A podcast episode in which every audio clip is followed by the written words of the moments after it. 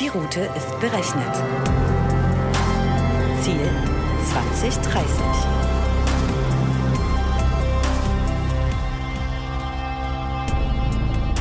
Hallo und herzlich willkommen zu einer neuen Folge auf der Road to 2030, dem Podcast von Dell Technologies. Ich bin super gespannt auf unseren heutigen Gast Tijen Onaran, Unternehmerin, Autorin und Gründerin von Global Digital Woman. Ich bin heute wieder eure Co-Moderatorin und werde unter anderem auch leckere Content-Snacks für euch bereithalten. Seid ihr bereit? Dann anschnallen nicht vergessen. Heute sind wir übrigens mal in einer etwas anderen Konstellation unterwegs, denn heute sitzt mein Kollege Benny Krebs am Lenkrad. Hallo Benny, geht's dir gut? Hallo Maria, mir geht's wunderbar. Auch ich freue mich natürlich äh, auf unseren tollen Gast heute, Tijen Onaran. Ähm, Tijen, ein herzliches Hallo auch von meiner Seite an dich. Der Beifahrersitz ist heute für dich reserviert. Sitzt du bequem? Ich sitze sehr bequem bei so wundervollen Fahrerinnen und Fahrern. Ich habe mich unglaublich auf den Podcast gefreut und bin gespannt, äh, wo, woran wir alles vorbeifahren werden. Sehr schön. Ähm, bevor wir den Motor anlassen, haben wir uns ein kleines Warm-up überlegt und äh, wollen ähm, für dich und unsere Hörer einen kleinen Speedtest mit dir machen. Bist du bereit? Ich bin ready. Super. Du kriegst jetzt immer zwei Begriffe und musst dich einfach spontan für einen der beiden entscheiden, okay? Mhm. Kaffee oder Tee? Kaffee. Eule oder Lerche, beziehungsweise Tag oder Nacht? Tag. Fahrrad oder Auto? Auto. Berge oder Meer? Berge. WhatsApp oder Trema? WhatsApp. Twitter oder Insta? Zunehmend Insta, muss ich zugeben. Expertin oder Allrounder? Allrounder. Wunderbar. Das äh, hat uns schon einen sehr guten ersten Eindruck von dir vermittelt. Ähm, immer sehr spannend, so ein kleiner Speedtest am Anfang. Und ähm, ja, jetzt können wir direkt ins Thema einsteigen. Ähm, Tijen, vielleicht ähm, als äh, kleine Aufwärmrunde, um den Hörern auch dich ein bisschen besser vorzustellen. Du hast in deinem Buch geschrieben, jeder sollte von sich einen Elevator Pitch haben. Wie lautet denn dein persönlicher Elevator Pitch? Ich sehe schon, du hast es sehr gut gelesen. Ich konnte das ja ehrlicherweise, um das vorab mal den Hörerinnen und Hörern zu sagen, vorab auf Social Media sehen, ähm, dass Benny tatsächlich mein Buch zumindest ähm, scheibchenweise gelesen hat äh, weil er das Ganze dokumentiert hat und einen Post daraus gemacht hat. Also insofern freue ich mich sehr, dass du das äh, ähm, gelesen hast und zumindest so viel schon vernommen hast, dass du weißt, dass es diesen Elevator Pitch gibt.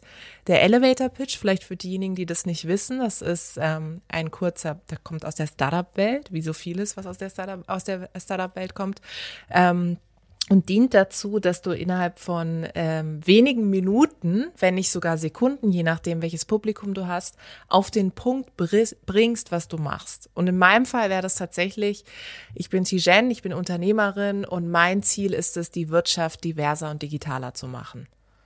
So, das ist ganz kurz und knapp und je nachdem, welches Publikum mir dann gegenüber sitzt, es kann variieren von weiß ich selber, wenn meine Eltern mir gegenüber sitzen, wenn Menschen mir gegenüber sitzen, die mit dem Digitalen nichts zu tun haben oder Leute gegenüber sitzen, die schon drin in der Thematik sind, rund um Diversität und auch Inklusion, dann kann ich natürlich spezifischer reingehen oder halt tatsächlich sehr allgemein bleiben. Also ist diese Übung hilft einem wirklich gerade in hochkomplexen Berufen einmal so runterzufahren oder auf zwei, drei Sekunden, zwei, drei Minuten, je nachdem, wie gesagt, wer gegenüber sitzt, mal zu formulieren, was was man eigentlich macht und warum man das, was man macht, macht. Kannst du das auch? Könnt ihr das auch? Ich könnte es jetzt ja eigentlich gegen euch, äh, euch auch nochmal fragen. Könnt ihr das auch? ich finde es wirklich toll und ich fand es tatsächlich eine ähm, relativ ähm, gute Übung, sich mal damit zu beschäftigen. Mhm. Ähm, ich habe allerdings noch eine Frage ähm, an dich, und zwar, die daran anschließt. Wem würdest du diesen Elevator Pitch denn mal gerne geben, den du ihm noch nicht gegeben hast? Ich würde gern so eine, wenn wir schon beim Thema Road sind, ich würde gern so eine Tour machen.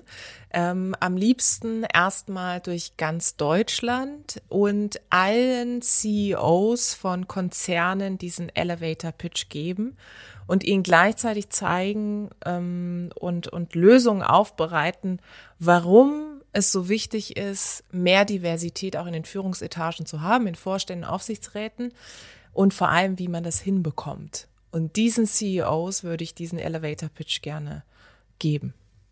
Vielen Dank, Tijen. Bei mir geht es speziell um das Thema der Digitalisierung und damit ähm, unsere Kunden in Deutschland auf diesem Weg der Digitalisierung nach vorne zu bringen, um ähm, die Zukunft äh, von unserer aller Leben äh, in Deutschland äh, zu verbessern, mit, aktiv mitzugestalten und ähm, damit sicherlich einen äh, sehr großen Einfluss auch auf ähm, uns alle und natürlich auch auf die Zukunft meiner Kinder zu haben. Ähm, wir haben äh, schon von dir gehört, gerade das Thema Diversity, das Thema äh, Digitalisierung ganz oben auf der Agenda. Natürlich durch die Gründung ähm, 2017 auch äh, von Global Digital Women manifestiert.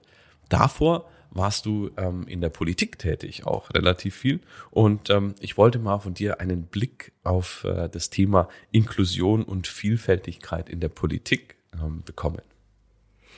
Oh, ich glaube, darüber könnten wir eine eigene Folge machen, ehrlicherweise. Also wenn man sich ähm, das deutsche Parlament mal anguckt, sprich den Bundestag, dann wird man relativ schnell feststellen, dass der Bundestag derjenige dieser ist, also aktuell, äh, wo wir am wenigsten Frauen haben äh, im Vergleich zu den anderen Zusammensetzungen in den letzten Jahren.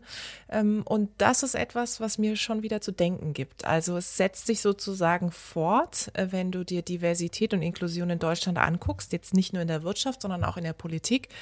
Und da speziell tatsächlich Geschlechtervielfalt von anderen Dimensionen von Diversity mal ganz abgesehen. Also Menschen, die beispielsweise einen anderen Hintergrund mitbringen oder ähm, vielleicht irgendwo auch körperlich eingeschränkt sind, wie auch immer. Ähm, das ist etwas, wo wir in Deutschland nicht so gut sind. Und in der Politik ist das tatsächlich auch so. Es zeigt sich eher, ehrlicherweise auch durch die Parteien hinweg. Also es gibt Parteien, die haben natürlich spezielle Quotenregelungen. Ähm, da sieht man schon, dass das halbwegs funktioniert. Aber sobald es darum geht, dass in den Parteien Menschen oder in dem Fall eben auch Frauen Mandate innehaben oder dann in den Ministerien. Also wenn du, wenn wir uns die Ministerien in Deutschland angucken, mhm. die Verwaltung anschauen, da ist jetzt auch nicht besonders viel mit Diversity und Inclusion. Und ähm, das ist etwas, das mich insofern beschäftigt, als dass ich ja auch immer sage, die Politik muss natürlich den Rahmen stellen, wenn es um Klar. Vielfalt geht. Und wenn sie selber nicht vielfältig ist, wie soll es dann sozusagen in der Wirtschaft sein? Umso wichtiger wird es sein, nächstes Jahr 2021, es wird sehr spannend sein, wie da die Bundestagswahl abläuft. Deswegen kann ich jetzt nur sagen, alle bitte schön wählen gehen, ja. Sehr gut, sehr guter Aufruf. Ich denke, das können wir alle unterstützen. Ähm, nachdem du aus der Politik rausgegangen bist, haben wir gerade äh, gelernt, hast du dich speziell diesem Thema ähm, Diversity und Digitalisierung mhm. gewidmet, auch durch die Gründung deiner eigenen Firma. Ähm, was hat dich denn persönlich dazu motiviert, genau auf diese Themen zu fokussieren? Es war ehrlicherweise eher ein Hobby, äh, wie so vieles im Bereich Unternehmertum mit einem Hobby anfängt. Ja, du brauchst ja eine große Passion für das, was du machst, damit du das auch so intensiv machen kannst, wie ich es jetzt beispielsweise mache oder auch ganz viele andere Unternehmerinnen und Unternehmer. Ich habe vor sechs Jahren in Berlin angefangen, einen Frauenstammtisch zusammenzubringen. Ich habe den ins Leben gerufen vor dem Hintergrund dessen, du hast es gerade eben angesprochen, ich war lange selber politisch aktiv und habe auch politisch gearbeitet in verschiedenen Ämtern und Verwaltungen und auch für Bundestags- und Europaabgeordnete, auch mal für den Bundespräsidenten. Also ich habe sozusagen jede politische Ebene gesehen und erlebt. Und was ich da immer wieder gesehen habe, ist, dass das Thema Netzwerken mich begleitet hat. Also sowohl innerhalb der Partei, innerhalb des Ministeriums als auch außerhalb. Und ich habe für mich irgendwann festgestellt, dass als ich dann bei meinem letzten Job, da war ich Pressesprecherin von einem Digitalverband, ähm, auf Konferenzen unterwegs war und so links und rechts schaute und dann merkte, oh je, hier gibt's irgendwie nur Männer und wenig Frauen, auch auf den Bühnen, da dachte ich mir so, okay, was könnte eigentlich mein Beitrag dazu sein? Also nicht nur meckern, sondern auch machen. Und habe dann diesen Stammtisch ins Leben gerufen vor dem Hintergrund dessen, dass ich gesagt habe, wir können uns ja vernetzen und wir können uns gegenseitig darin unterstützen, uns zum Beispiel auch vorzuschlagen für solche Veranstaltungen, also um zu sprechen auf Panels, auf Podiumsdiskussionen. Gesagt, getan, das machte ich dann. Wir waren damals zwölf Frauen und irgendwann resultierte daraus dann tatsächlich mein Unternehmen Global Digital Women, was ich vor drei Jahren mit meinem Partner zusammen gegründet habe, weil ich gesehen habe, dass dieses Netzwerk ja super spannende Insights generiert. Also die Frauen, die auf diese Veranstaltungen kommen, die wissen ja ganz genau, wie sie Karriere machen wollen in den Unternehmen. Also was sind ihre Voraussetzungen? Und das wiederum sind spannende Insights für die Unternehmen, die ich jetzt berate in Diversity Inclusion Fragen, weil die natürlich die Zielgruppe, die ich adressiere und mitbringe, nie im Leben erreichen würden. Den fehlt es immer an Frauen im Recruiting-Bereich, aber dann natürlich auch später, wenn es Richtung Talent Pipeline geht. Und deswegen habe ich dann Global Digital Women gegründet. Wow, sehr gut. Tijen, auf jeden Fall super spannend. Ich habe hier in meiner Snackbox ein Zitat, das ich dazu gerne mal vorlesen möchte. Das stammt von Simone Kauffeld, einer Organisationspsychologin. Sie sagte, je mehr Frauen in einem Netzwerk sind, umso schlechter ist das eigentlich. Unter anderem, weil Frauen nicht strategisch genug vorgehen. Was sagst du dazu? Tun sich Frauen da wirklich so schwer? Ich kenne das Interview, das du zitierst. Das ging eine Zeit lang mal ziemlich viral, auch in meiner Bubble, wie es so schön heißt. Ähm, ich finde das zu stereotypisierend. Also ich bin ja überhaupt kein Fan von Männer sind so und Frauen sind so. Und indem du sagst, dass Frauen äh, zu wenig strategisch seien, packst du sie eigentlich schon in eine Schublade und knüpfst es übrigens ans Geschlecht, ja. Für mich hat Netzwerken erstmal nichts mit dem Geschlecht zu tun. Es gibt gute und schlechte Netzwerker und Netzwerkerinnen. Mit Sicherheit ist es so, dass Frauen in der öffentlichen Wahrnehmung andere Zuschreibungen haben. Also ganz aktuell hat man die Tage ein spannendes Interview mit einer Virologin gelesen im Spiegel, die in der ersten Frage danach gefragt worden ist, ähm, wie es sich anfühlt, als Quotenfrau neben Drosten im NDR-Podcast zu sein. Und das sind diese öffentlichen Zuschreibungen, die ja nicht von den Frauen selber kommen, sondern offensichtlich von der Gesellschaft. Und genauso ist es beim Netzwerken auch. Frauen wird immer attestiert, dass sie zurückhaltender, schüchterner seien, dass sie sich nicht trauen würden, weniger Mut hätten. Und ich glaube das einfach nicht. Ich glaube am Ende des Tages, jeder und jede da draußen ist ein guter oder eine gute Netzwerkerin. Für mich ist entscheidend, was für einen Raum fürs Netzwerken bietest du. Also bietest du immer nur den Menschen das Scheinwerferlicht, die extrovertiert sind? Oder achtest du, jetzt speziell auch für eine Organisation, achtest du darauf, dass dieser Raum auch inklusiv ist? Also dass er die Menschen da abholt, wo sie sind. Wenn es introvertiertere Menschen sind, wenn es Menschen sind, die vielleicht eben nicht so selfish unterwegs sind. Und das hat erstmal nichts mit Geschlecht, sondern eher was mit Sozialisation zu tun. Und daher bin ich der festen Überzeugung, dass gerade gemischte Netzwerke, auch wenn ich damals ein Frauennetzwerk gegründet habe, gemischte Netzwerke natürlich extrem wichtig für den Erfolg von einer Organisation und von Digitalisierung am Ende des Tages auch sind. Coole Antwort. Danke dir. Du hast gerade schon gesagt, dass es auch natürlich äh, prominente Frauen ähm, Role Models gibt. Das ist so, ähm, dass äh, bei prominenten Frauen, die sich dann ähm, öffentlich für die Stärkung von Frauen einsetzen, es doch ähm, immer mal wieder passiert, dass sie hm, angegriffen oder angefeindet werden. Wahrscheinlich hast auch du sowas schon erlebt.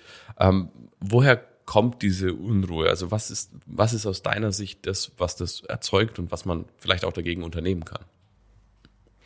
Also erstens mal muss man sehen, dass Deutschland ja kein Land des Personenkultes ist. Also wir mögen das eigentlich nicht so, wenn Menschen sich exponieren und besonders präsent und in meiner ähm, Semantik sozusagen besonders sichtbar sind. Das mögen wir eigentlich nicht, weil irgendwie kennen wir das nicht. Also wir sind ja so geschult, egal ob im Mittelstand oder in den Konzernen, dass du Leistung zeigen musst und dann wirst du ja schon irgendwann gesehen.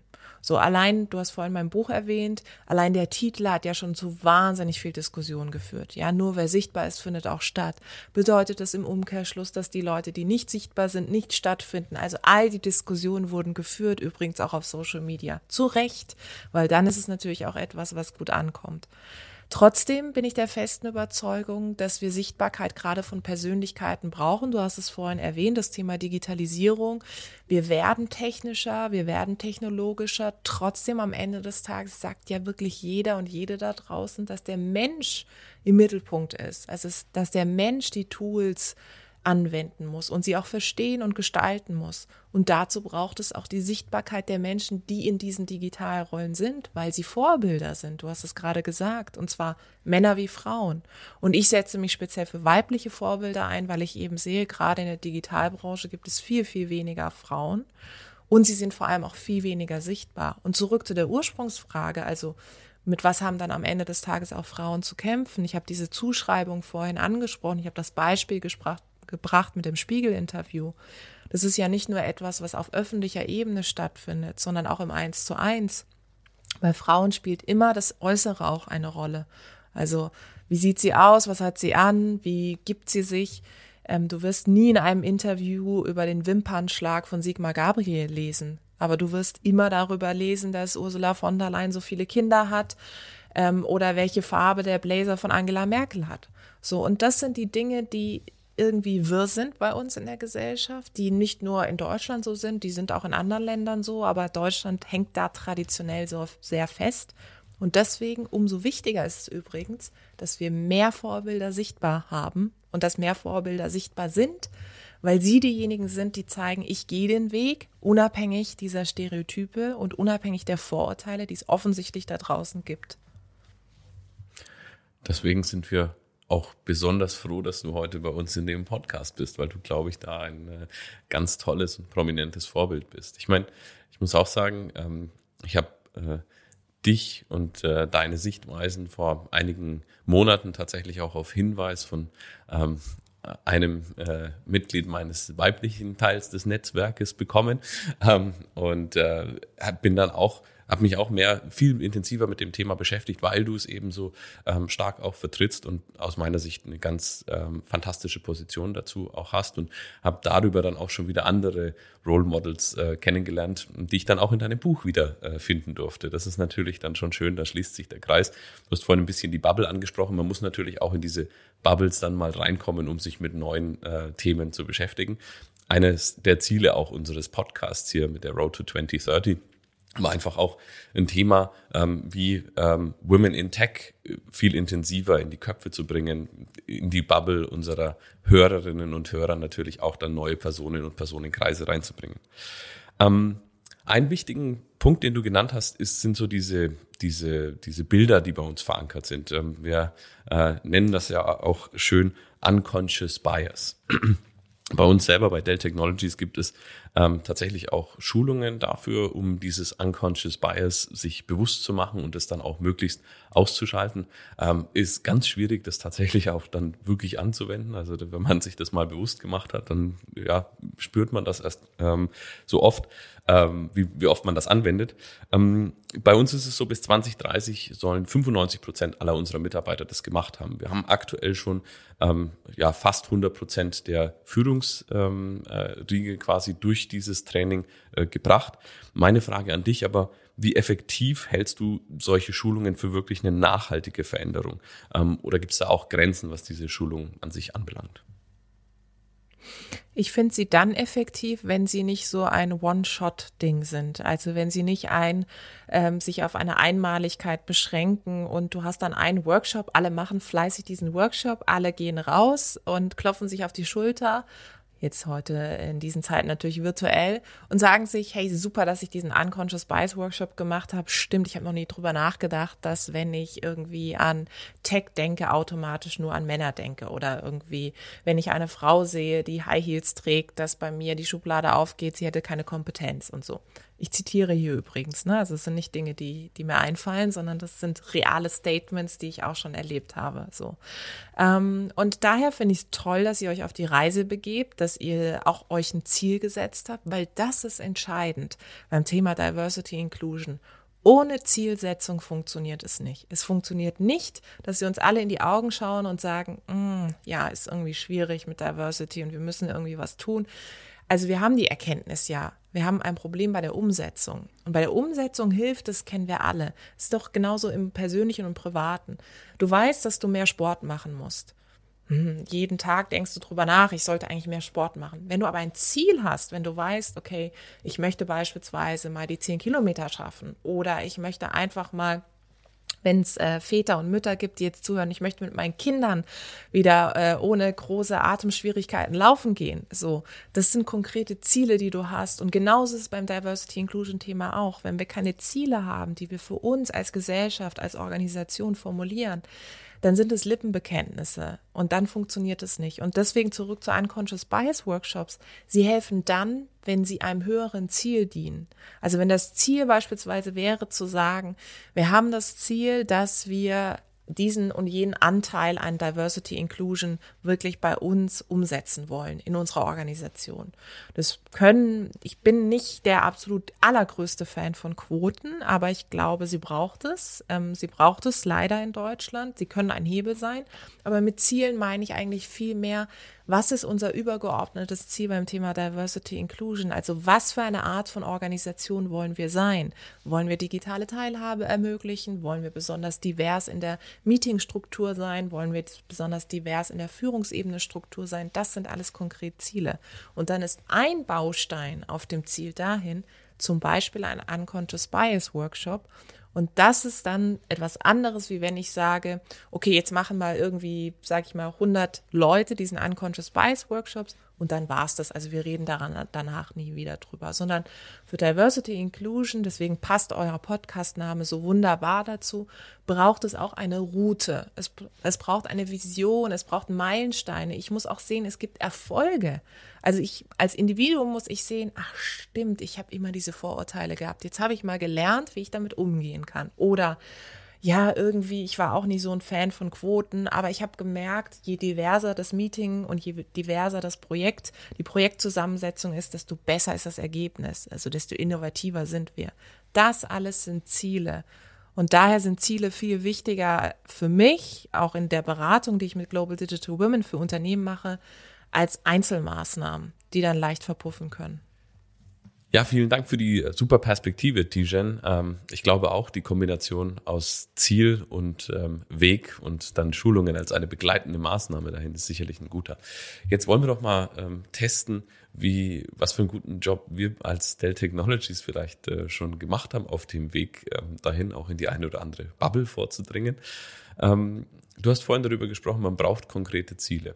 Zum einen wäre die erste Frage, kennst du unsere konkreten Ziele, unsere Moonshot Goals bis 2030 im Hinblick auf Diversity?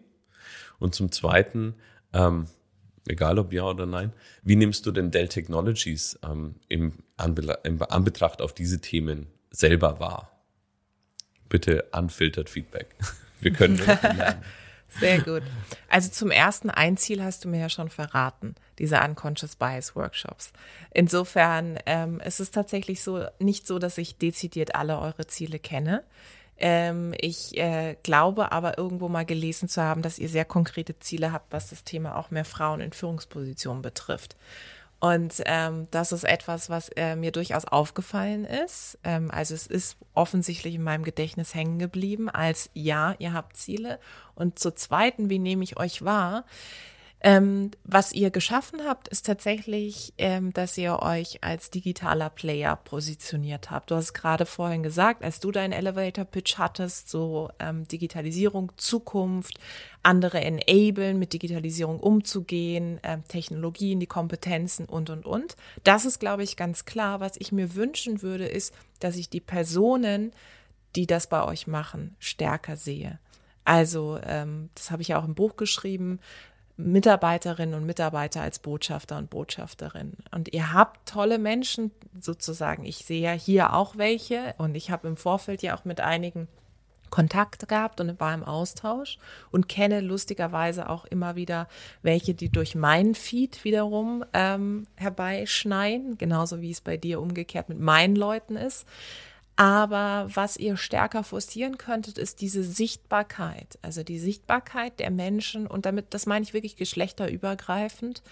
Diejenigen, die spannende Jobs bei euch haben, das werden alle haben, aber diese Jobs nochmal zu erzählen und die Gesichter hinter den Jobs und hinter den Projekten greifbar zu machen. Also ich lese sehr viel über Projekte, die ihr gemacht, über Partnerschaften, die ihr abschließt, über Kooperationen, die ihr eingeht. Aber ich lese weniger über die Persönlichkeiten, die diese Kooperation gestalten.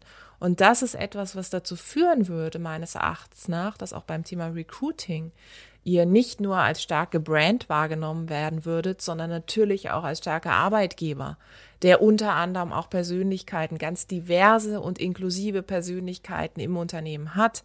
Das ist übrigens auch wissenschaftlich bewiesen, dass das Thema Sichtbarkeit und die Rolle von Vorbildern ähm, tatsächlich etwas ist, was unmittelbare Auswirkungen auf den Recruiting-Prozess hat. Ist ja klar, wenn wir uns mal drüber nach oder überlegen, ähm, wonach gehen wir, wenn wir uns jetzt irgendwo wieder bewerben würden. Ihr natürlich nicht, aber stellt euch vor, ich würde irgendwann wieder angestellt sein, ja.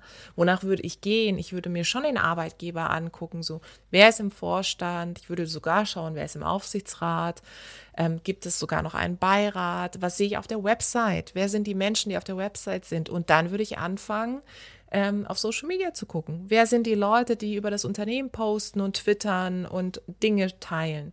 Danach würde ich gehen. Und wenn ich da niemanden sehen würde, der oder die, sage ich mal, eine ähnliche Sozialisation hat, vielleicht auch einen anderen Hintergrund hat, wenn ich nicht so viele Frauen sehen würde, dann würde ich mich im ersten Moment nicht so verbunden fühlen. Und am Ende des Tages, wenn wir über Diversity Inclusion reden, es geht immer auch um Identität. Und das ist das Wichtige für Organisationen und das würde ich euch als Tipp sozusagen mitgeben, wenn ich darf, da mehr in die Sichtbarkeit zu investieren. Absolut. Also vielen Dank für den Tipp. Ähm, da muss ich tatsächlich sagen, auch wiederum, als ich dein Buch gelesen habe, habe ich äh, das Thema Corporate Influencer ja dann auch ähm, gelesen und habe tatsächlich gedacht, Mensch, ähm, da gibt's bei uns im Unternehmen bestimmt zwei, drei, vier Menschen, die super für sowas geeignet wären. Ich habe vorhin gesagt, dass ich auch nur in deine Bubble durch Empfehlung wieder gekommen bin. Da gibt's Menschen, die sich äh, wirklich mit sowas sehr toll auseinandersetzen und auch ähm, mit Sicherheit gut geeignet wären, sowas zu machen. Das ist ähm, ja eine Überlegung, die wir angehen werden und danke für den Tipp. Ähm, zu der ersten Frage von mir vielleicht noch mal ganz kurz, einfach damit wir das auch ähm, dargelegt haben. In unseren Moonshot Goals 2030 ist tatsächlich verankert, dass wir bis 2030 50 Prozent unserer Angestellten ähm, weiblich haben möchten und 40 Prozent unserer Führungskräfte. Und ähm, wir haben genau das, was du vorhin gesagt hast, auch jährlich einen ähm, Diversity und Inclusion Report, wo wir ähm, über solche Themen tatsächlich auch uns selber informieren, also natürlich auch die Öffentlichkeit, aber auch intern unsere Mitarbeiter und ähm, Führungskräfte, um einfach zu sagen, schaut mal, den Schritt sind wir jetzt gegangen, ist es schnell genug, müssen wir noch schneller werden, um dann auch tatsächlich diese Ziele zu erreichen. Von daher ähm, freuen wir uns da über jeden Fortschritt, den wir machen und ähm, sind, glaube ich, auch auf einem guten Weg, unser Ziel zu erreichen. Ähm, das äh, Weitere, was du gesagt hast, war ja das Thema Recruiting. Ähm, und wir spüren und sehen, dass es ähm, tatsächlich immer äh, im, im Hinblick auf äh, technische Berufe äh, eine große Shortage gibt an äh, Mädchen und Frauen, die sich dafür interessieren.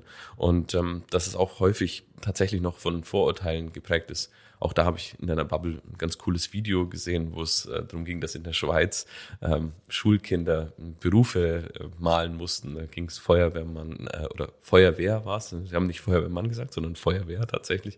Pilot, ähm, Polizist. Und äh, von 75 Zeichnungen war nur eine dann weiblich. Und dann sind die äh, Vorbilder tatsächlich reingekommen und ähm, waren dann eben weibliche Personen. Wirklich eine tolle Geschichte. Ähm, meine Frage an dich wäre, wie können wir das schaffen, dass wir tatsächlich auch in der, in der Tech-Branche, auch wir als Arbeitgeber in der Tech-Branche, dahin kommen, diese Vorurteile abzubauen, diese, diese Denkmuster wirklich zu verändern? Du hast was gerade ganz Wichtiges gesagt, nämlich, dass wir in den Köpfen auch diese Vorurteile abbauen müssen und das Ganze natürlich schon sehr jung beginnt. Ich kenne das Video auch, das du gerade eben skizziert hast. Das ist wirklich immer sehr eindrucksvoll. Ich bin ja ein großer Fan von Bewegtbild und auch Visualisierung, die einem nochmal vor Augen führen, okay, hier ist irgendwie eine Schieflage. Ähm, und was tatsächlich so ist, ist auch hier wieder gibt es spannende wissenschaftliche Studien, die sich angeguckt haben, ähm, wonach gucken eigentlich Mädchen so im Alter von 11 bis 16 Jahren? Also was ist das, was wirklich die Basis dafür ist, wo sie dann später einmal landen oder wofür sie sich interessieren, wo sie eine Ausbildung machen, wo sie eventuell auch studieren? Und man sieht, dass zwischen 11 und 16 wirklich der Grundstein dafür gelegt wird. Also jetzt muss man sich mal vorstellen, wir reden jetzt hier über Recruiting von Menschen, die natürlich älter als 16 sind, ja, die im Zweifel schon ihre Ausbildung gemacht haben, Berufsanfängerinnen sind, studiert haben, wie auch immer. Aber wir müssen ja eigentlich schon viel früher ansetzen, eben bei ganz jungen Mädchen und denen aufzeigen, was für einen Mehrwert haben eigentlich sogenannte Digital- und Tech-Jobs. Also was kann ich daraus werden? Man sieht auch hier, bin ich wieder sehr stark auf dem Thema der Vorbilder, aber nicht nur im Kontext von Persönlichkeiten, sondern natürlich im Kontext auch von beruflichen Wegen. Also was kann ich später einmal werden? Weil die Jobs, die wir heute haben, die sind ganz andere als die vor zehn Jahren. Also zum Teil, wenn ich heute Berufsbezeichnungen höre, bin ich raus, weil ich gar nicht mehr weiß, was macht eigentlich die Person ganz konkret. Und so geht es natürlich auch anderen Menschen. Und gerade ganz, ganz jungen Mädchen ist es so wichtig zu vermitteln, du musst eben nicht Nerd sein um im Tech-Bereich zu landen. Aber wenn du zum Beispiel eine tolle Idee hast, die du realisieren willst, wie kann dir da Digitalisierung helfen? Also sie auszubilden in Digitalkompetenzen, sie zu enablen, dass sie wirklich digital denken, damit sie auch Digitalisierung, Innovation gestalten können. Und da müssen wir ganz, ganz früh ansetzen, viel, viel stärker noch in der Schule. Ich bin nicht der Auffassung, dass jedes Kind jetzt programmieren lernen muss. Ich finde das eine falsche Debatte. Es geht auch so ein bisschen daran vorbei, weil wir uns in Deutschland wieder so sehr auf das Themenfeld des Programmierens stürzen. Aber nicht jeder von uns muss und kann auch ehrlich gesagt programmieren. Das viel Entscheidendere ist, dass jeder und jede von uns Digitalkompetenzen innehaben muss. Und da ist ein Teil, kann natürlich Programmieren sein. Also du solltest schon verstehen, wie funktioniert eigentlich eine Website, wie funktionieren die sozialen Medien, was ist mit Datenschutz, wie geht es, äh, was geht voran, wenn ich ein Bild da poste und was für Jobs gibt es tatsächlich auch. Und diese Digitalkompetenzen müssen in der Schule anfangen, um dann später den Weg weiterzugehen und dann eventuell eben eine Ausbildung in dem Bereich zu machen oder gar tatsächlich auch zu studieren. Ich sage immer, wenn ich ganz, ganz früh schon gewusst hätte, dass ich hätte irgendwie auch im Digitalbereich landen können, hätte ich vielleicht nicht so viele Umwege gemacht am Ende des Tages. Aber irgendwo bin ich natürlich auch mit einem Fuß darin gelandet, auch wenn ich jetzt keine Techie bin. Das ist auch übrigens nicht mein Anspruch sondern das wisst ihr auch, auch gerade die, die jetzt zuhören. Die Digitalisierungsbranche und generell Digitalisierung ist mehr denn je auf Übersetzer und Übersetzerinnen angewiesen. Also wenn wir über Kollaboration in den Unternehmen reden, brauchen wir Menschen, die zwischen IT und Marketingabteilung übersetzen, weil beide Abteilungen sprechen andere Sprachen. Und das ist das Entscheidende. Und da finde ich, sind alle gefragt, eben auch Frauen. Und es gibt ganz tolle, spannende weibliche Persönlichkeiten in Unternehmen, ob das jetzt bei euch ist, aber auch bei anderen Unternehmen. Und ich wünsche mir da einfach, dass mehr Unternehmen in die Offensive gehen und diese Geschichten dieser Frauen erzählen und dann eventuell auch mit Schulen an der Stelle auch zusammenarbeiten, auch wenn ich weiß, auch das ist wieder natürlich ein weites Feld in Deutschland, wenn es darum geht, Unternehmen mit Schulen zusammenarbeiten, böse, böse. Ich spreche da aus eigener Erfahrung, wollte mein Projekt auf die Beine stellen. Es war nicht ganz so einfach. Trotzdem ist es so wichtig, dass wir diese Vorbilder, gerade die weiblichen, auch äh, den Mädchen in jungen Jahren eben schon aufzeigen, den aufzeigen, du kannst es schaffen. Also wenn du das möchtest, es steht dir alles frei und es gibt nichts, was du aufgrund deines Geschlechts nichts, nicht kannst. Ich musste gerade ein bisschen schmunzeln, als du so viel vom Programmieren erzählt hattest. Da habe ich nämlich noch ein witziges Zitat in meiner Box. Programmieren ist wie Küssen. Man kann darüber reden, man kann es beschreiben, aber man weiß erst, was es bedeutet, wenn man es getan hat. Das hat die Pionierin André Beaulieu Green gesagt. Ich hoffe, ich habe den Namen jetzt richtig ausgesprochen. Das wollte ich auch noch kurz mit euch teilen, weil ich es einfach so witzig fand. Es ist ein total tolles ähm, Statement, finde ich, ähm, und äh, lässt einen tatsächlich auch schmunzeln, genau wie du gesagt hast. Übrigens, weil du gerade auch von Programmiererinnen sprichst, also wenn man so ein bisschen zurückschaut in die Vergangenheit, in die Historie, sieht man übrigens ganz viele weibliche IT- und Tech-Frauen. Ada Lovelace ist sozusagen eine der bekanntesten Tech-Frauen, ja.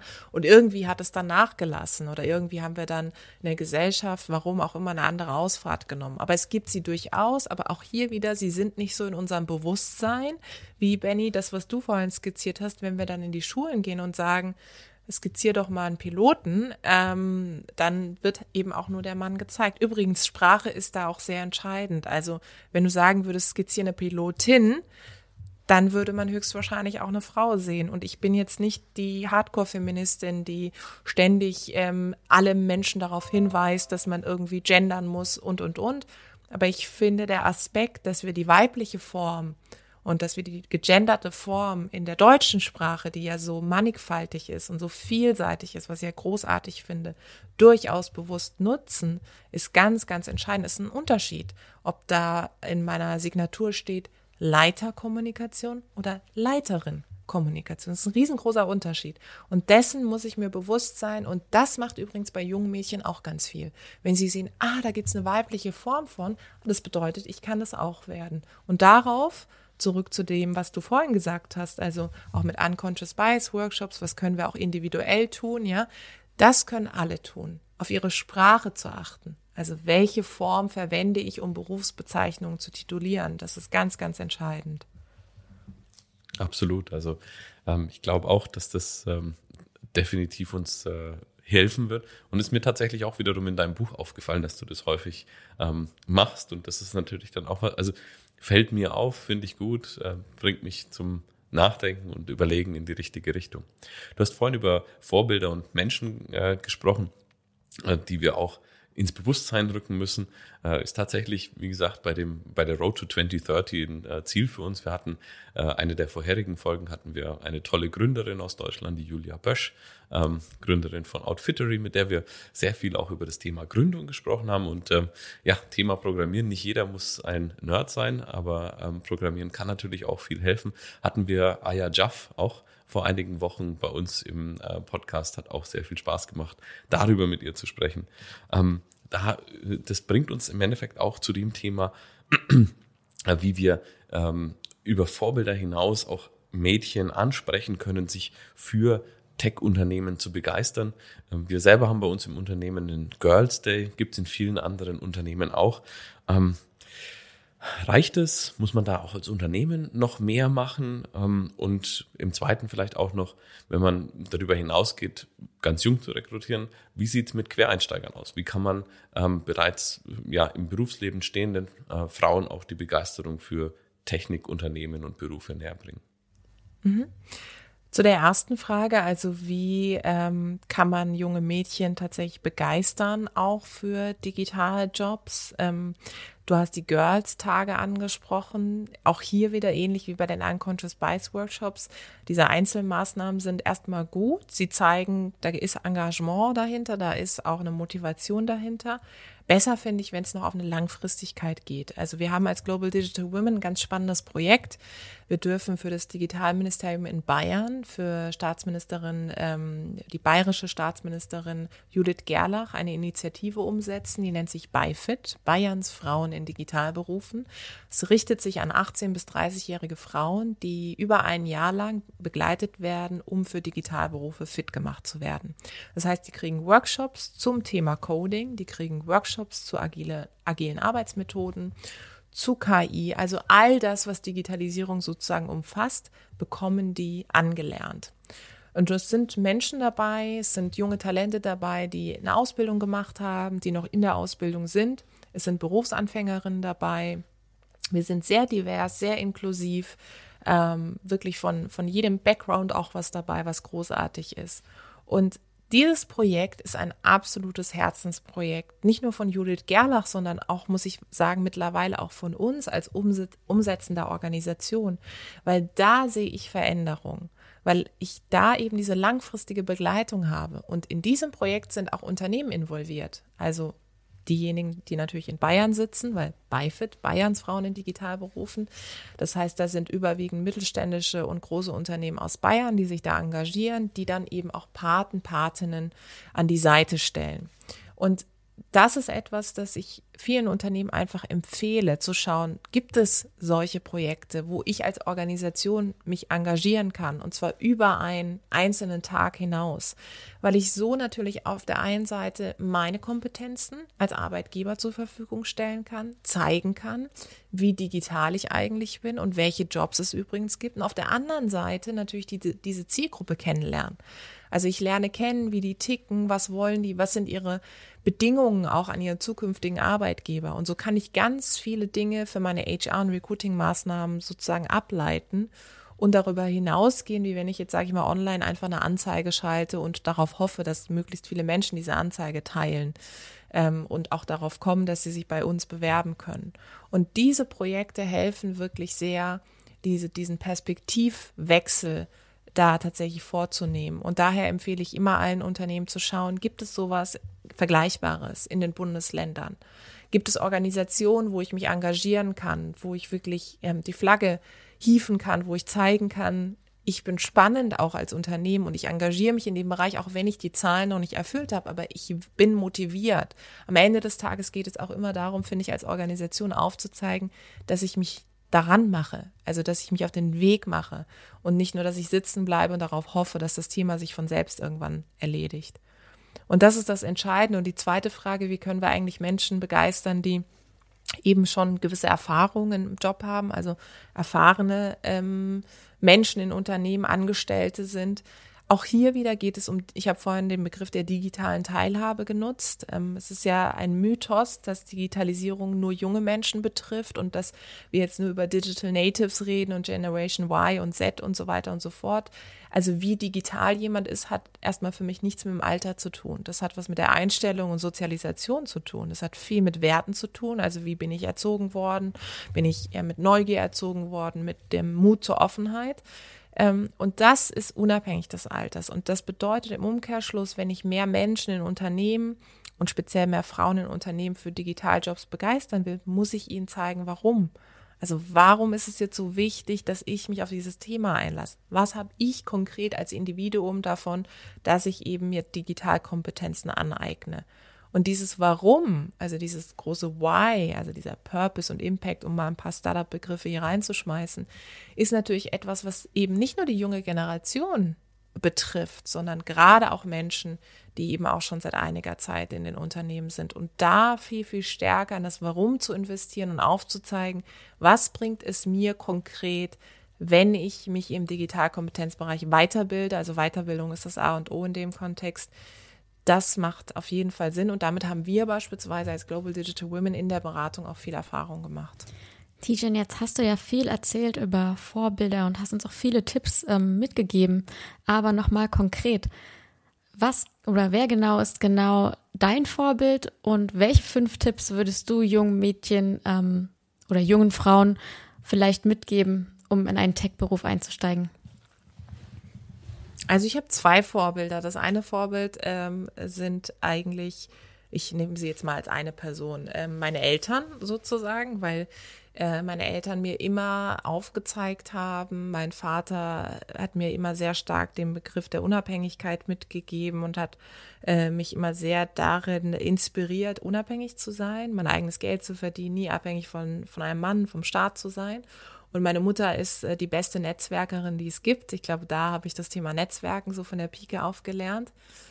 Und ähm, ein weiteres Vorbild, ich ähm, bin wirklich sehr begeistert und inspiriert von Melinda Gates. Und zwar nicht, weil sie, sage ich mal, in einem privilegierten Kontext unterwegs ist, sondern weil sie ihre Privilegien, Privilegien dazu nutzt, gerade im Women in Tech-Bereich viel zu machen. Also sie engagiert sich unglaublich. Wenn man ihr auf Social Media folgt und auch einige ihrer Projekte kennt, dann merkt man, ähm, dass sie sich sehr mit dem Thema der Teilhabe in unserer Gesellschaft ähm, beschäftigt.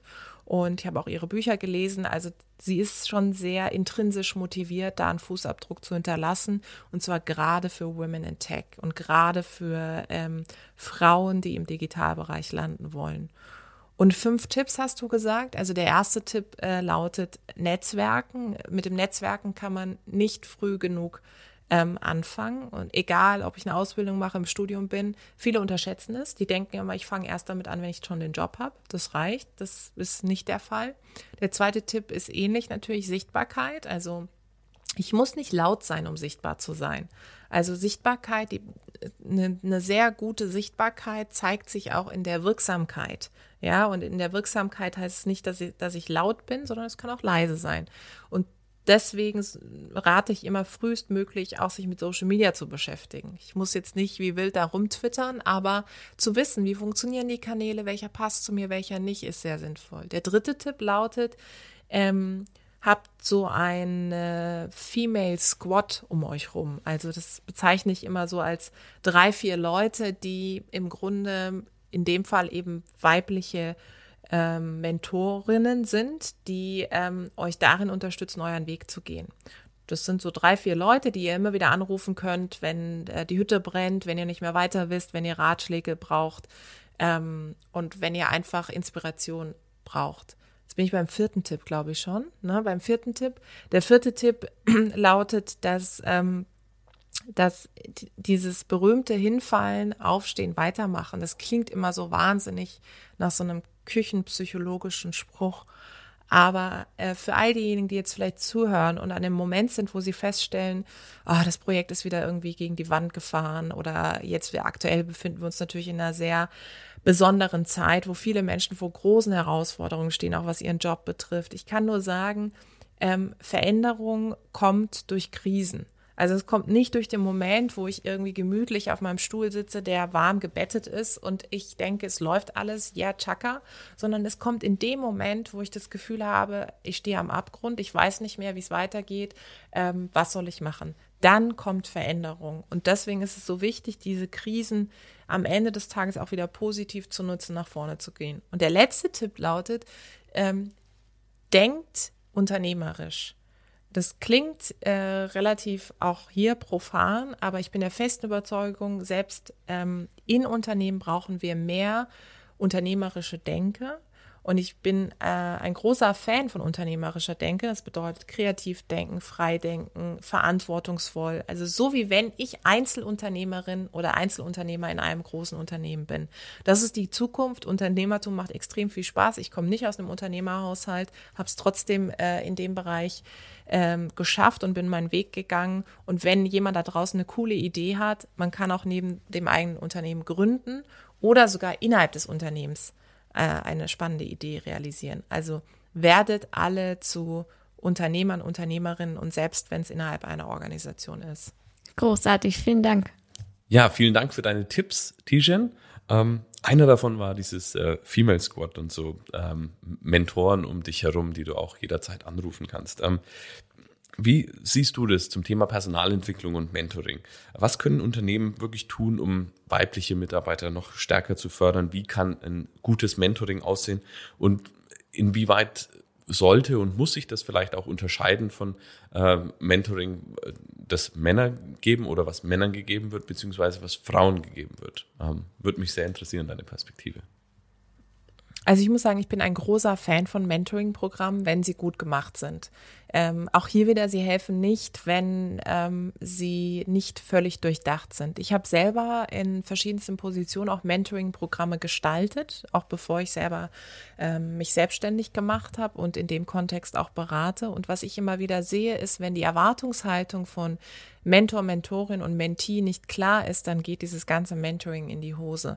Das bedeutet, das Mentoring muss einfach super gut aufgestellt sein und es muss auch wirklich gut durchdacht sein. Und das führt eigentlich zu dem viel wichtigeren Punkt.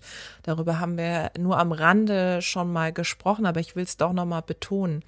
Diversity Inclusion wird in vielen Unternehmen so als On-Top-Aufgabe gesehen. Also es wird gesehen als, jetzt macht der oder die HR-Verantwortliche ja mal eben noch Diversity and Inclusion. Und eigentlich ist dann so dieses Diversity Inclusion so eine NGO, so eine ehrenamtliche Geschichte. Es ist so nice to have und ja gut, wir müssen es halt irgendwie auch machen, weil die gesellschaftspolitische Debatte zwingt uns jetzt auch ein Stück weit dazu. Und vielleicht sogar auch eben Mitarbeiterinnen und Mitarbeiter.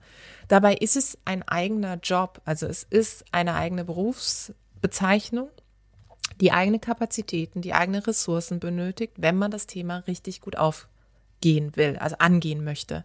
Und dazu gehört dann übrigens eben auch zum Beispiel die Realisierung eines Mentorings, eines Mentoring-Programms. Dazu gehört auch zu überlegen, braucht es ein internes Frauennetzwerk? Ich finde, das kann funktionieren in Unternehmen, es muss aber nicht. Also wenn das Frauennetzwerk nun dazu dient, dass man sich gegenseitig ähm, sagt, wie schlimm alles ist und dann wieder nach Hause geht, dann bringt das Frauennetzwerk natürlich nichts. Dann bringt übrigens jedes Netzwerk nichts. Aber wenn es dazu dient, ähm, Dinge zu besprechen, bei denen ich das Gefühl habe, ich kann die in einem gemischten Kreis nicht besprechen, zum Beispiel, es geht darum, wie verhandle ich besser? Wie trete ich auf? Wie gehe ich mit Fragen um, die wirklich so sehr diskriminierende Zuschreibungen sind, dann fühle ich mich vielleicht in einem Raum besser von Menschen, die auch eine ähnliche Erfahrung gemacht haben. So. Und daher zurück zu deiner Frage. Also ich finde viel entscheidender als die Wahl der Formate ist die Wahl der Position im Bereich Diversity Inclusion und dass die wirklich ernsthaft besetzt ist und nicht als Nebenbei-Ding und das macht, das machen jetzt mal nebenbei Menschen und meistens sind es dann eben auch Frauen, weil ich mich intrinsisch motiviert für dieses Thema interessiere und was verändern will, sondern es muss eine eigene Position sein, die eigene Kapazitäten, eigene Ressourcen hat, um dann eben solche Formate an der Stelle auch umzusetzen. Das kommt wieder auf das Thema zurück, was du sagst. Es muss einfach ein ganzheitlicher und langfristiger Ansatz sein. Ähm, ist auch bei uns tatsächlich, gibt es ein spezielles Programm, wir nennen das Releasing Female Potential, was ähm, eben auch über den Zeitraum von jeweils einem Jahr mit weiblichen Talenten gestaltet wird, wo es auch wirklich eine dedizierte Person gibt, die sich darum kümmert, ähm, sehen wir auch sehr großen Erfolg. Haben wir in Deutschland gestartet, wird jetzt global ausgerollt, also äh, Innovating in mhm. Germany, ja, auch mal schön. ähm, ein weiterer Punkt, äh, der auch immer wieder diskutiert wird, ist ähm, die äh, Vereinbarkeit von äh, Kindern und Beruf. Nicht nur für Frauen, sondern für Eltern insgesamt. Ähm, aus deiner Sicht, ich meine, wenn man nach der Elternzeit wieder zurückkehrt in den Beruf, ähm, da ist es eben schwer, oft beides gleichzeitig unter einen Hut zu bringen. Ähm, inwieweit siehst du zum Beispiel Konzepte wie Teilzeitstellen oder auch Jobsharing, auch auf ähm, Führungsebene, als valide Ideen und Konzepte, um sowas äh, zu fördern und eben noch besser zu adressieren? Ich kann nur sagen, Gott sei Dank reden wir endlich mal über solche Programme, ob Jobsharing oder eben auch, dass wir Teilzeit mal ähm, entdämonisieren, ja. Also lange war ja Teilzeit so, ach ja, da arbeitet ja jemand nicht richtig und das ist ja irgendwie so, auch wieder so nice to have, aber eigentlich kommt da nicht wirklich was bei rum. Und lustigerweise ist es ja dann meistens so wie für Frauen, Frauen und Männer, ehrlich für beide Geschlechter, dass wenn man an Teilzeit arbeitet, doch am Ende Vollzeitstunden leistet. Also da muss sich vielleicht auch jeder und jede da draußen mal überlegen, ist dieses Teilzeitmodell manchmal nicht auch so eine psychologische Sache, die ich mache, machen möchte, weil ich mich vielleicht wohler fühle. Aber am Ende des Tages, was die Akzeptanz von Teilzeitmodellen betrifft, die muss definitiv in den Organisationen und auch in unserer Gesellschaft viel größer werden. Weil wir reden also es, ich finde das immer so witzig, weil wir reden im Kontext von, von neuer Arbeitswelt immer darum, dass es auch um mehr Work-Life-Balance geht, dass es darum geht, dass wir mehr Freiheit zur Verantwortung haben, dass es nicht mehr um Präsenzkultur und Stundenkultur geht, sondern dass wir wirklich den Output sehen. Und dann tun wir uns aber mit Teilzeit wahnsinnig schwer, weil wir so an diesem Begriff und an dieser Vollendung des Vollzeitjobs hängen. Also da läuft irgendwie was schief. Da müssen wir aufhören. Und da, das funktioniert dann tatsächlich auch wieder mit Beispielen, übrigens auf höchster Führungsebene. Also wenn man dann zum Beispiel sieht, dass der oder die CEO auch mal Elternzeit genommen hat. Und zwar nicht äh, dieses äh, Marketingmäßige, ich gehe mal drei Wochen raus und bin sowieso die ganze Zeit ansprechbar, sondern wirklich eine gewisse Zeit lang und dann zurückkommt und auch erzählend, was das mit der Person gemacht hat, dann hat es einen ganz anderen Effekt, wie wenn wir irgendwie äh, theoretisch nur darüber sprechen.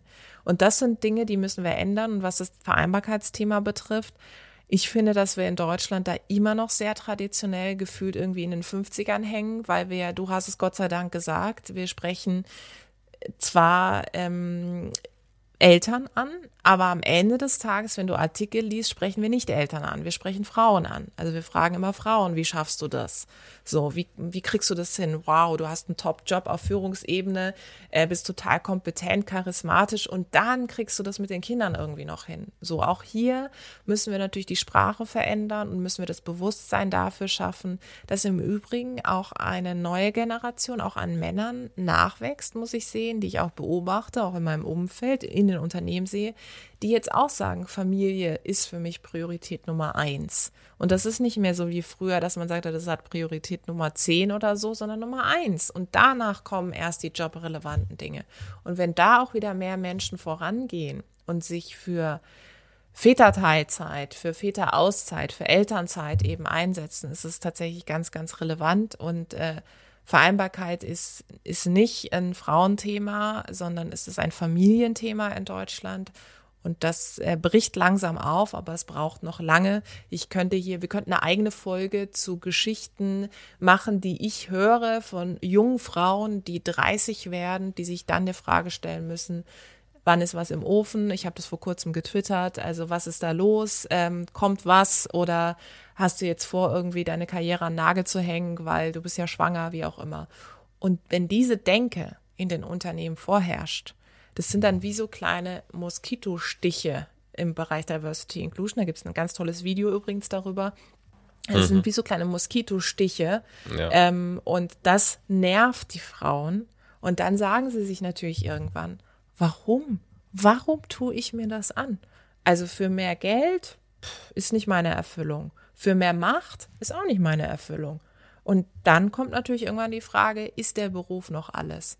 Und der Beruf ist äh, für mich die größte Leidenschaft, sollte es auch immer sein, die man hat, wo man sich teilweise nicht zu 100 Prozent verwirklichen kann, wenn man möchte.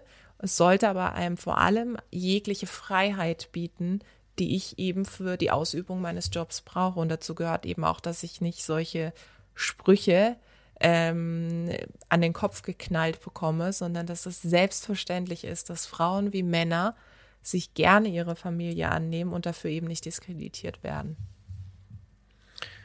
Ja, du hast es äh, beschrieben mit die K-Frage ist immer noch präsent. Ja, ich habe das äh, gelesen, war auch wiederum für mich eine sehr spannende äh, Geschichte. Man hat dich gleich gefragt, ob du nicht auch für Bundeskanzlerin äh, kandidieren möchtest, auf, äh, als Reaktion darauf. Ähm, Ja. ja, also absolut ein äh, ganz wichtiger Bereich, glaube ich, ähm, Vereinbarkeit von Familie und Job und auch einfach sich, ja, ähm, bewusst machen, was ist mir das Wichtigste im Leben. Ich weiß das aus eigener Erfahrung. Ähm, man, es ist einfach wunderschön, äh, Zeit mit Familie und Kindern zu verbringen und ich glaube, jeder muss das für sich selber priorisieren. Prima, nachdem wir uns ähm, ja jetzt mit der aktuellen Situation ähm, intensiv auseinandergesetzt haben und was wir tun können, um sie für die Zukunft noch weiter zu verbessern, wollen wir natürlich auch noch einen Blick in die Zukunft gucken. Ähm, wir haben es vorhin schon ein paar Mal gehört. Der Titel unseres Podcasts ist ja auch Road to 2030. Ähm, wir als Dell Technologies haben uns Moonshot Goals für 2030 gesetzt. Ähm, jetzt möchten wir aber von dir, Tijan, auch mal ein bisschen was über deine Vision, deine Blickrichtung 2030 ähm, hören. Als erstes würde ich da gerne wissen, was sind Sätze, die Frauen, aber auch Männer in 2030 nie wieder hören müssen? Wie schaffst du es als Frau, den Job und die Familie zu vereinbaren? Ähm, oder sowas wie, du bist ja nur eine Quotenfrau. Ähm, auch ein Klassiker, ähm, ach, Teilzeit, das ist ja nicht so richtige Arbeit. Ähm, und ähm, Programmieren und Tech ist nur was für nur, nur was für Männer. Daran anschließend in Klammern, ich als Frau bin nicht so technisch begabt. Das gibt es meines Erachtens auch nicht, übrigens, dass man irgendwie qua Geschlecht irgendwie besonders begabt ist oder nicht. Ähm, und ähm, mh, die Quote, die Quote befördert nur unfähige Frauen. Auch schon oft gehört. Gut, dann äh, ich bin sicher, dass uns das mit gemeinsamer Anstrengung gelingt, dass wir die nie wieder hören müssen. Zweite Frage, ähm, wie sieht eine Schule oder Hochschule in 2030 aus, ähm, die ähm, Schülerinnen und Schülern Lust auf technische Berufe macht? Erstmal hat sie eine weibliche Präsidentin, das wäre ganz toll. Dann ein äh, sehr diverses Board an äh, Professoren und Professorinnen, die aus verschiedensten Ländern dieser Welt kommen und damit verschiedenste Einblicke ähm, auch im Bereich Digitales geben.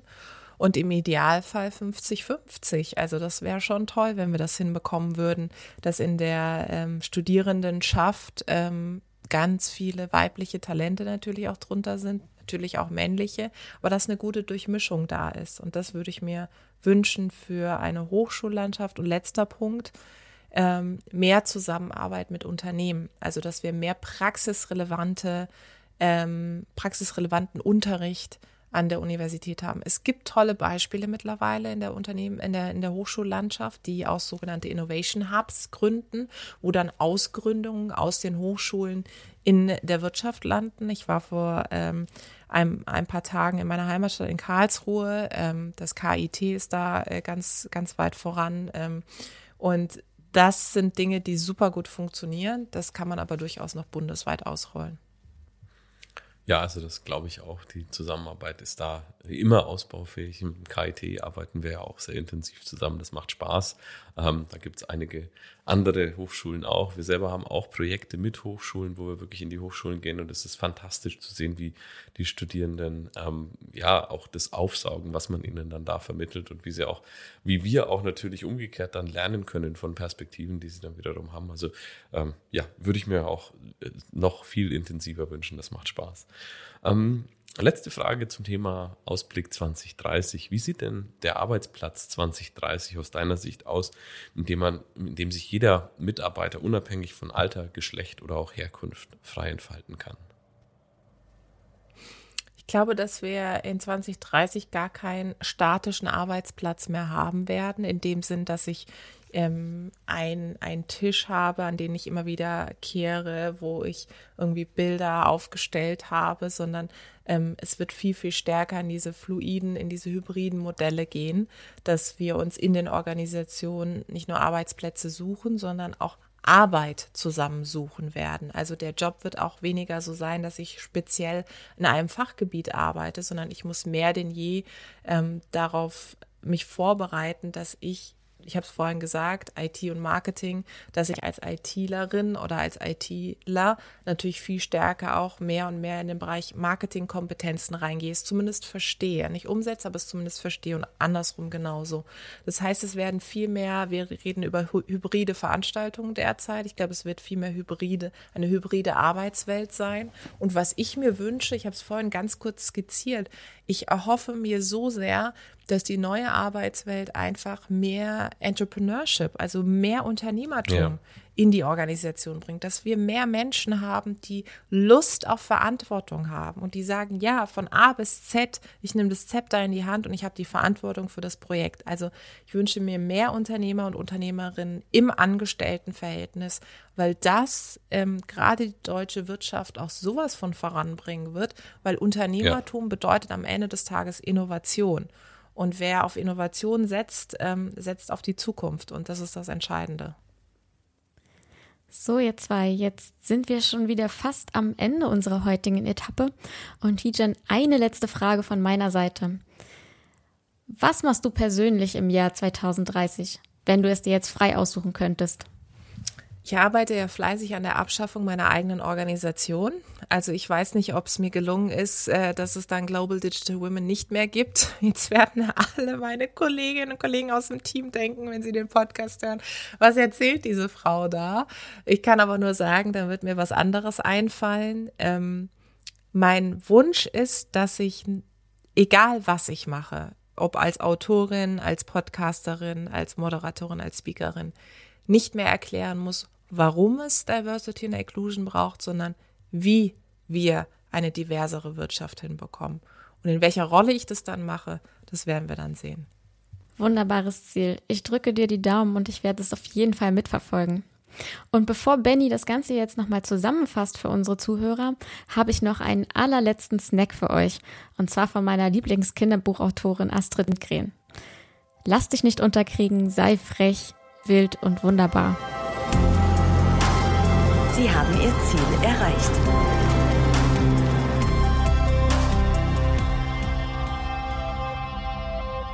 Das ist doch ein wirklich tolles Zitat und daran halten wir uns mit Sicherheit sehr gerne.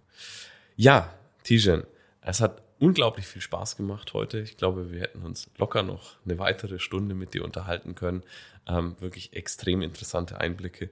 Wir sind ähm, von deiner Kindheit, in der die Vorbilder dein ähm, immer für Unabhängigkeit einstehender Vater und deine weltbeste äh, Netzwerkerin, äh, die Mutter, ähm, die Grundlage für das gelegt haben, was du gestartet hast, ähm, sind wir über äh, die Unternehmensgründung von Global Digital Women, ähm, bei denen du mit zwölf äh, Frauen gestartet hast und jetzt bei mittlerweile über 30.000 bist, ähm, hingegangen das Frauenbild ähm, zu verändern in, hin zu einem äh, Menschenbild, ähm, warum Frauennetzwerke und Diversität in Frauennetzwerken wichtig ist.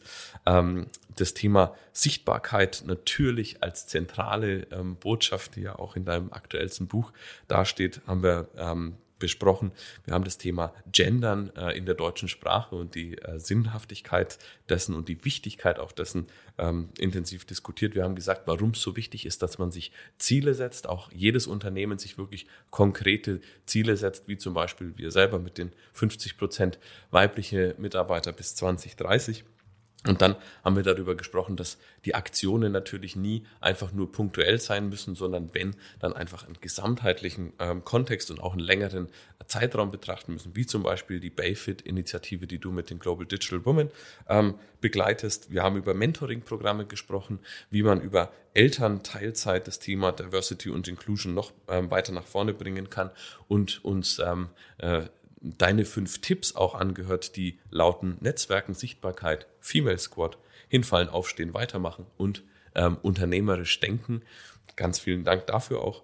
Und am Ende haben wir uns noch einen Blick auf 2030 gegönnt und wir sind schon sehr gespannt, ob es dir gelingt, Global Digital Women bis dahin tatsächlich abzuschaffen, beziehungsweise die Notwendigkeit dafür und ähm, äh, in deiner Eigenschaft als Entrepreneurin und äh, Unternehmerin ähm, dann dich mehr um das Wie und nicht um das Warum zu kümmern. Vielen Dank. Mhm. Super, danke. Und damit sind wir schon wieder am Ende unseres heutigen Technologiedialogs. Ich bedanke mich ganz herzlich bei dir, Tijen, dass du mit uns mitgefahren bist. Vielen Dank an euch, es war ganz toll.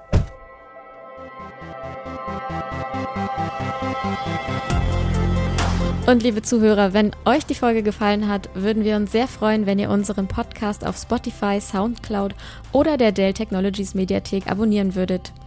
In zwei Wochen geht es dann weiter mit unserem Gast Jacek Burger zum Thema Smart Cities. Bis dahin und anschnallen nicht vergessen.